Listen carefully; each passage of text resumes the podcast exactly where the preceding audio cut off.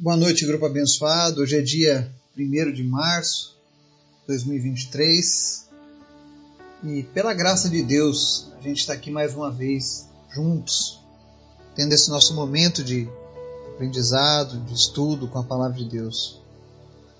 Eu agradeço a Deus de poder gravar esse estudo de hoje, ainda um pouco cansado, mas feliz.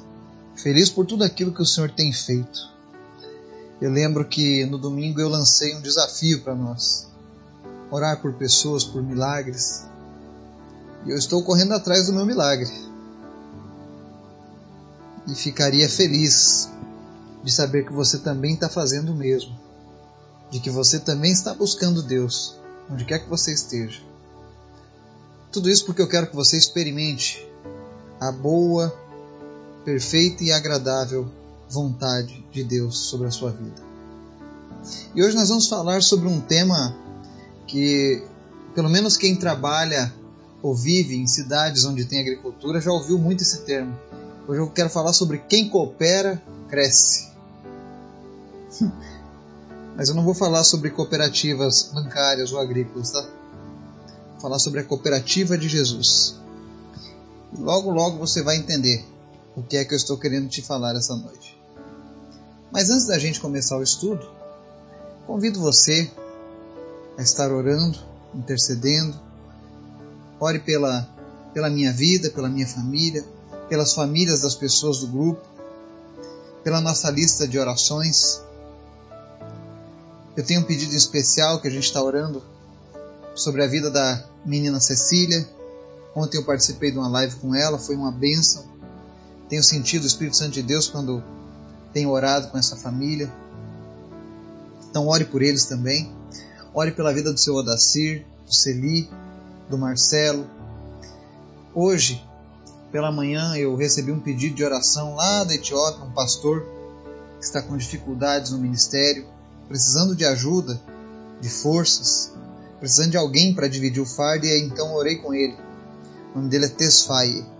Então lembra desses nomes, apresenta eles a Deus, Ore pela vida da Mara, que também está lutando contra o câncer e o câncer está retrocedendo em nome de Jesus. Ela vai ficar curada também. Vamos orar? Obrigado, Deus, por mais um dia, pela tua graça, pelo teu Espírito Santo. Obrigado, Deus. Não há satisfação maior do que terminar um dia sabendo que todos os esforços foram feitos para cumprir o teu chamado. Esse é um privilégio que nós temos. Obrigado, Jesus. Obrigado pela tua graça. Obrigado, Deus, pelo teu direcionamento nas nossas vidas, porque o Senhor sabe todas as coisas. Visita agora as pessoas que estão nos ouvindo, que estão orando conosco, e revela ao coração de cada um, meu Deus, aquilo que eles têm procurado em Ti. Fala com essa pessoa, realiza os teus milagres, se tem pessoas enfermas, em nome de Jesus, nós oramos para que elas sejam curadas, que o teu toque de cura, Senhor, comece agora a visitar os lares, os escritórios, onde quer que as pessoas estejam ouvindo essa mensagem.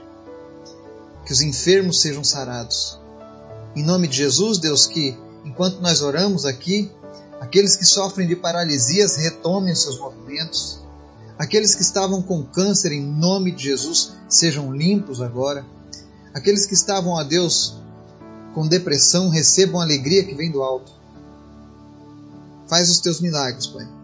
Visita em especial a vida da Cecília, nós te damos graça, porque nós cremos que o Senhor tem cuidado dela. E nós oramos que venha o teu tempo sobre ela tempo de cura, de celebração. Visita também o seu Odacir, o Celi, o Marcelo e realiza teus grandes feitos mais uma vez, Pai. Nós oramos também abençoando a vida e o ministério do pastor Tesfaye, lá na Etiópia.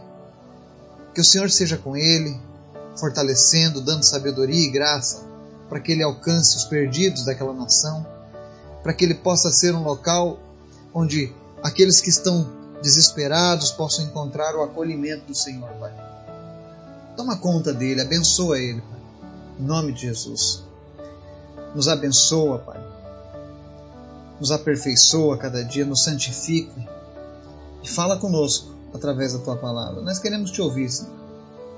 Não nos deixa, Deus, findar o nosso dia sem ouvir a tua voz, sem sentir a tua presença, Pai.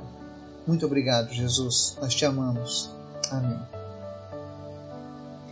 O texto de hoje está lá em Filipenses, capítulo 1, versos 3 ao 7, diz assim: Agradeço a meu Deus toda vez que lembro de vocês. Em todas as minhas orações em favor de vocês, sempre oro com alegria, por causa da cooperação que vocês têm dado ao Evangelho desde o primeiro dia até agora.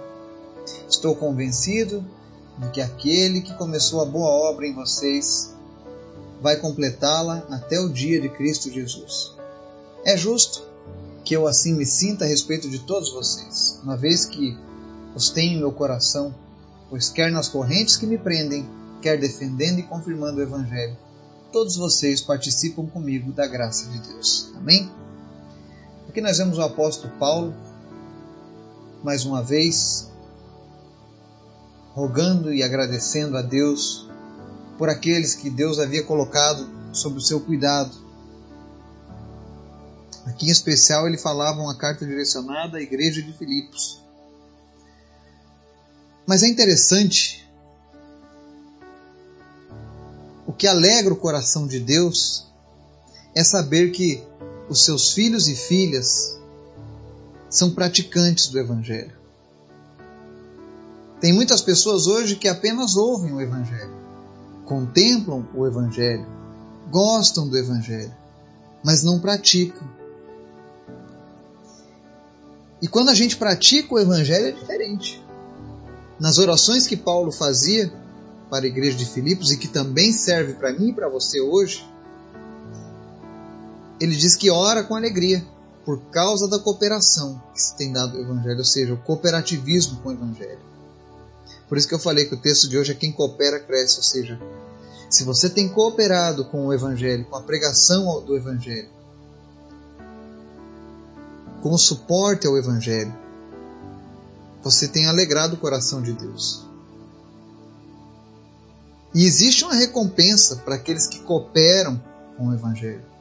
Porque quando você está cooperando com o Evangelho, você está dizendo ao mundo que você está saindo da sua zona de conforto, que você está deixando o comodismo de lado, que você está negando a si mesmo e está tomando a sua cruz para seguir a Jesus. E essa decisão faz toda a diferença. Tem pessoas que querem experimentar uma vida de milagres, que querem melhorar o seu caráter, aperfeiçoar alguns defeitos em suas vidas, mas não conseguem. Por quê?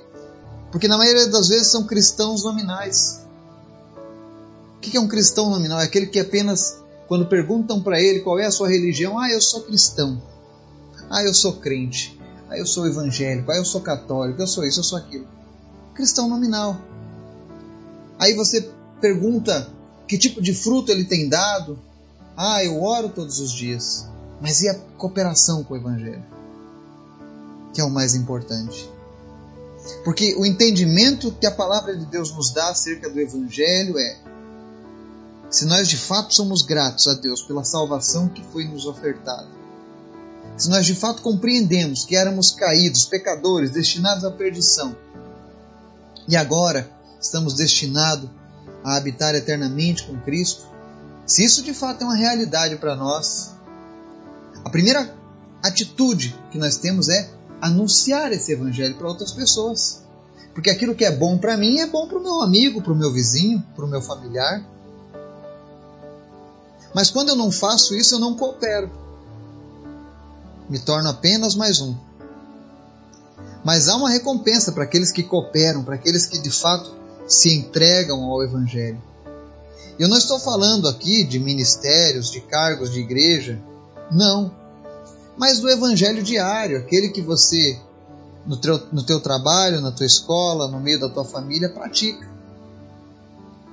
Aqui há uma promessa para aqueles que cooperam com o evangelho. Ele diz assim: Estou convencido de que aquele que começou a boa obra em vocês vai completá-la até o dia de Cristo Jesus. Paulo nos dá aqui uma, um pouquinho de explicação sobre a obra da santificação, da capacitação, do aperfeiçoamento dos santos que é feita pelo Espírito Santo em nós. Sabe aquelas coisas que nós temos dificuldade? E olha que eu evangelizo há muito tempo. E geralmente, quando eu estou evangelizando nas ruas, tem pessoas que dizem: Olha, eu amo Jesus, mas eu não posso ir para Jesus porque eu estou fumando. Eu não posso ir para Jesus porque eu cometi um adultério, uma prostituição, eu minto, eu fui um assassino. E de fato, essas coisas têm consequências. Tem pessoas que têm fraquezas nessas áreas. Mas a melhor maneira de nos livrarmos do pecado é, primeiro, entregue a tua vida a Jesus. Ele vai perdoar os teus pecados, vai apagar. E comece a cooperar com o Evangelho. Porque à medida em que você se dedica à cooperação, o Espírito Santo, aquele mesmo que passou a habitar em você, começa agora a fortalecer teu caráter, a te capacitar. Ele vai te dar mais entendimento da palavra. Ele vai te aperfeiçoar naquilo que você era uma pessoa problemática. É aquilo que Paulo diz: quem mentia não minta mais, quem roubava não roube mais. Isso acontece quando você de fato se entrega, sem reservas, para o Evangelho. Aí o Espírito Santo que começou aquela boa obra vai completando ela até o dia de Cristo. Que dia de Cristo? Pode ser o dia em que Jesus voltar para reinar aqui nessa terra, e nós sabemos que está próximo cada vez mais. Ou pode ser que o dia de Cristo seja o dia em que você for até Ele, o dia da sua partida. Afinal, nós não sabemos que dia nós iremos partir. Eu não sei quando eu vou morrer. Pode ser que eu morra hoje, Pode ser que eu morra amanhã ou daqui a cinco segundos. Ninguém sabe. Mas a questão é: será que nós estamos preparados? Será que o Espírito Santo tem tido lugar em nossas vidas para completar essa boa obra? Será que eu tenho dado lugar ao Espírito Santo para completar essa boa obra? Será que eu estarei de fato preparado com tudo aquilo que Jesus exige de mim quando chegar a hora? Essa é uma pergunta que nós devemos nos fazer, que nós devemos refletir eu queria que você pedisse ao Espírito Santo que esquadrinhasse a tua alma, que olhasse lá no mais profundo do teu íntimo e dissesse para você se você tem sido um cooperador ou se você tem sido um espectador do Evangelho. Porque a resposta disso faz toda a diferença. A resposta disso pode te levar para o céu ou para o inferno pode apresentar obras de palha, de feno e de madeira, ou obras de diamante, de ouro e de prata diante de Deus. Lembre, como diz o apóstolo Paulo, e olha que ele aguardava um julgamento em Roma quando escreveu essa carta. A vida dele estava já decidida. Mas ele ainda continuava, porque ele diz assim: quer nas correntes que me prendem, quer defendendo e confirmando o Evangelho, todos participam comigo da graça de Deus. Ou seja, ele tinha compreensão dessa graça. Ele descansava em Deus, porque ele sabia que, aconteça o que acontecesse, a vida dele agradava a Deus, estava nas mãos de Deus, e ele queria que nós, os seus irmãos em Cristo, nós, aqueles que estudamos as cartas deixadas por Paulo à igreja, o desejo dele era que nós também evoluíssemos, crescêssemos, nos preparássemos para que de fato essa graça fosse algo notório nas nossas vidas. Que o Espírito Santo de Deus ele venha falar contigo, venha te despertar caso você ainda esteja dormindo. Se você ainda não entregou a sua vida para Jesus, eu te convido a fazer a melhor decisão, a melhor escolha da sua vida Entregue a tua vida para Jesus. Se você nunca fez isso, se você gostaria que eu orasse com você, tomando essa decisão, você pode me enviar mensagem no privado. Você pode entrar em contato comigo através do Spotify, lá tem o meu e-mail, ou nas redes sociais. E com certeza vai ser um privilégio, vai ser uma honra poder te ajudar a se a Cristo. Afinal, a nossa tarefa é essa: cooperar com o Evangelho, as boas novas de salvação para todo homem. Amém? Que Deus nos abençoe e nos guarde, no nome de Jesus. Amém